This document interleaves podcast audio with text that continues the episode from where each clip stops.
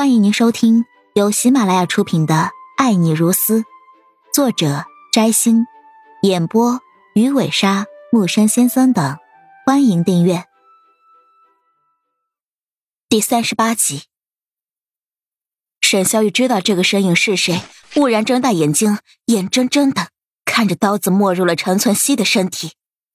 下一刻，蒋一贤把刀子拔了出来，连带着一股血。溅在陈存希身上，飞击而出。啊！不要！沈小雨大叫，然后扑了过去，死死的抱着陈存希，死死按住他的伤口。陈存希，陈存希，你别死！啊！沈小雨哭着抱着陈存希，浑身都在颤抖。下一刻，他真的很怕，怕陈存希会死，怕会永远看不到陈存希。真的死人了，快跑啊！不知道是谁喊了这么一句。然后贾一贤慌忙带着手下逃走，他们上了车，消失在山林的路上。最后，整个山脚下只剩下沈小雨和陈存希。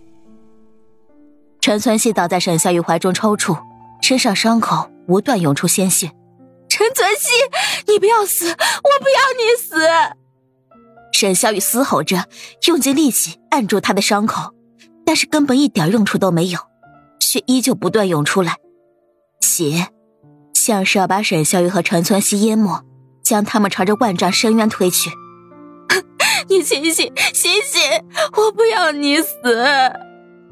沈小雨抱着陈存希，不断呼喊，但是陈存希越来越虚弱。陈存希艰难的睁开眼睛，看着沈小雨眼中闪动的泪珠，最后，他笑了笑：“小雨，你会记起我的。”不要记起。陈存希说完这句话，眼睛慢慢合上，眼角挂着泪水。沈小雨发疯的摇晃他的身体，喊得声嘶力竭：“ 你不是说要娶我吗？三年前你让我跑了，现在你又要丢下我吗？你回来吧，你别死，好不好？”山间连风声都没有。静的特别可怕，只有沈小雨不断嘶喊的声音，寂静、苍凉、绝望。沈小雨抱着陈存希哭成了泪人，但陈存希却一个字也说不出来了。一年后，沈小雨来到一个孤零零的坟墓前，长长叹了一口气，然后把手中的鲜花放了下去，看着墓碑上男人的照片。沈小雨心情特别复杂。如果不是他，他的命运也许不会如此。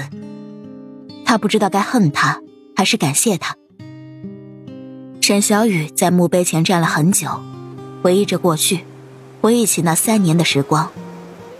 直到冷风渐起，他感觉有点冷了，从回忆中回过神来，沈小雨抱着自己转身离开。坟场真的很冷。冷得入骨，一件外套披在沈小雨身上，一阵熟悉而温暖的气息传来。沈小雨慢慢转过身，走吧，都要做妈妈了，还这么任性，都让你别来了。男人捏了捏沈小雨的耳朵，语气带着责备，更多的却是宠溺和痛惜。今天是他的忌日，不管怎么样，他救过我，也照顾了我三年。沈小雨仰着头，捏了捏眼前男人的脸庞。虽然依然记不起以前的事，但是沈小雨喜欢他现在的样子。也许他自己也没想到，他们急着逃离现场，却因为逃得太快，撞车身亡。